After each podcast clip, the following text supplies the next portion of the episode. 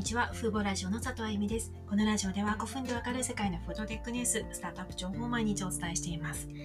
今日は 3D プリンターに関する面白いニュースをご紹介します。3D プリンターの常識を打ち壊すような新しい概念だと思うんですけれども、オーストリアのプリントはドリンクというスタートアップがですね、カクテルにデザインを 3D プリントする 3D プリンターを開発しているんですね。あの、要するにカクテルなどドリンクの中にデザインを出力します。でもこのデザインはずっと保持されるわけではなく、約10分間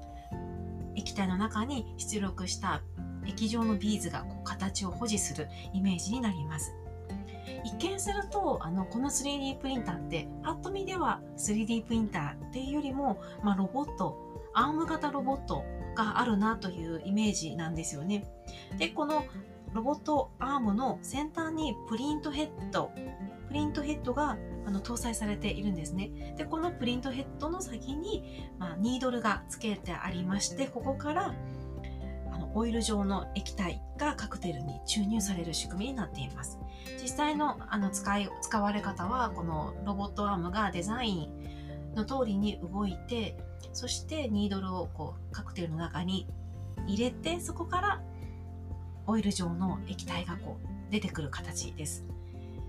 で、注入された液体がカクテルの中で液状ビーズとして形を保持した状態で浮遊するんですね。ですので、この出力が終わるとまるでカクテルの中に絵が描かれたような、まあ、クリスマスツリーだったり、ハートの形だったり、あるいはまドクロの絵だったりといろいろなデザインを出力することができるんです。ただ、すべてのアルコールに適用できるわけではなくて、アルコールの濃度を40%未満にする必要があるんですね。ですので、ウォッカや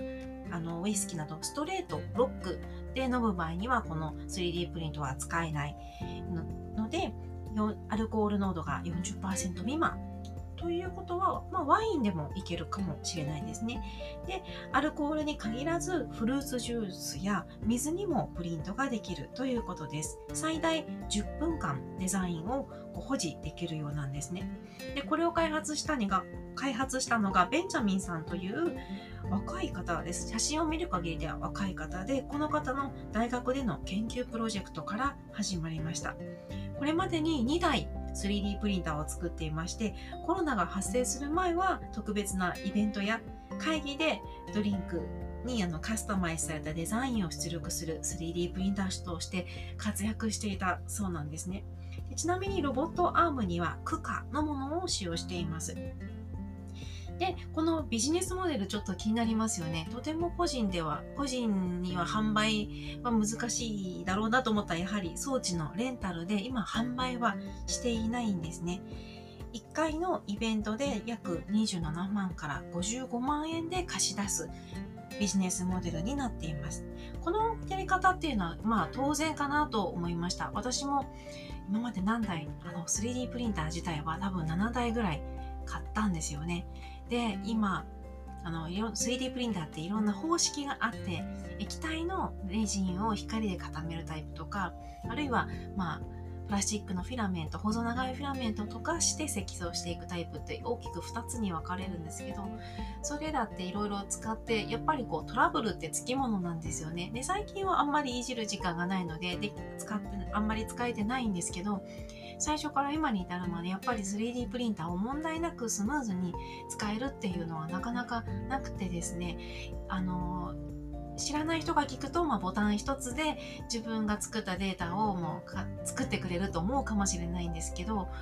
まあ、失敗することの方が多いんですよね。データの作り方が悪いと途中でぐにゃぐにゃになってしまったりしますので、家庭用 3D プリンターと言われるものでも今使いこなすのがまだ簡単とはとても言い難い現状ですので、このドリンク用のこのプリントアドリンクの 3D プリンターはとてもこう個人向けにはまあ難しいんじゃないかなというのが私のあの印象です。で、あの、おそらくなんでこう思うかと言いますと、このドリンク用の 3D プリンターの場合に、まず、あの、3D データを処理してアップロードしたり、あとは考えられるのがニードルから液体がこう出力が出る過程で、このニードルが詰まってしまう可能性もあるんありますよね。で、パーティー会場なんかでこれを使っていて、ノズル、まあ、ニードルが詰まった場合に現場で対処できる、対処しなければならないので、まあ、個人での購入っていうのは難しいかなと。あと、まあ当然考えられるのがデータ通りに出力されない可能性ですよね。例えば星型のデザインを作り方かったけども、まあ作ったアルコールの濃度も関係してうまく星型を保持できないなどいろいろなトラブルが想定されます。で、この企業はあの今今までは2台作っていたんですが今後さらに市場に参入していくために今コーヒーメーカーほどの小さいタイプの装置を開発したそうです。これもあの個人商品向けのこう販売ではなくてですね、ディズニーやヒルデヒルトンなど大手企業をターゲットにあのレンタルするビジネスモデルを考えているようですね。こうした大手企業に導入してもらって特別なイベントやプロモーション用に使ってもらうことを想定しています。この小型タイプの 3D プリンターの試作品は今月にリリースされるということのようです。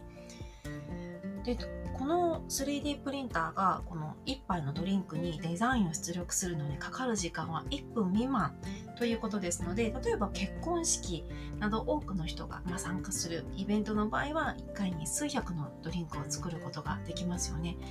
で1回あたり約30万ねこの装置をレンタルするとしてそしておそらくこの会社から専用の、まあ、メンテナンススタッフも同席しないとトラブルがあった時難しいと思うので、まあ、このレンタメこのメンテナンスするスタッフがだいたい1回のイベントあたり人件費が約1万ぐらいだとすると、まあ、装置さえ作ってしまえば、まあ、結構な利益率が高いのかなと思いました。まあ、材料ですとか材料の用意とかアルコールの調整などいろいろな手間はかかるかもしれないんですけど装置さえ作ってしまうと、まあ、これイベントにレンタルできるような、ま、集客力がついていけばいいビジネスモデルなのかなと思いました。であの海外のスタートアップの資金調達ニュースを確認できるデータベースがあるんですね。クランチベース。そこにはまだこの企業登録されていないので、まだおそらく資金調達はしてないのかもしれないんですけど、今後は、今後例えばシートとかシリーズ A に進んで資金調達をこうしていったら、まあ、その元、それを元に装置を増やしてビジネスを拡大していったら結構面白いビジネスになるのかなと思いました。そのためにはまあ、コロナが落ち着いて以前のようにパーティーや結婚式が開催できるようになる必要があるので、まあ、難しさもあると思うんですけれども、ま、3D プリンターの常識を覆す面白いアイデアだなと思いました。この会社は今ロボットアームを使ってますけどおそらく既存の 3D プリンターをアレンジすることでも応用はできるんじゃないかなと思いますので今後もしかしたら他の 3D プリンターメーカーも参入してくるかもしれないですね。今回はオーストラリアのスタートアッププリントアドリンクという企業をご紹介しました。今回も最後まで聞いていただきありがとうございました。ではまた次回のラジオでお会いしましょう。さようなら。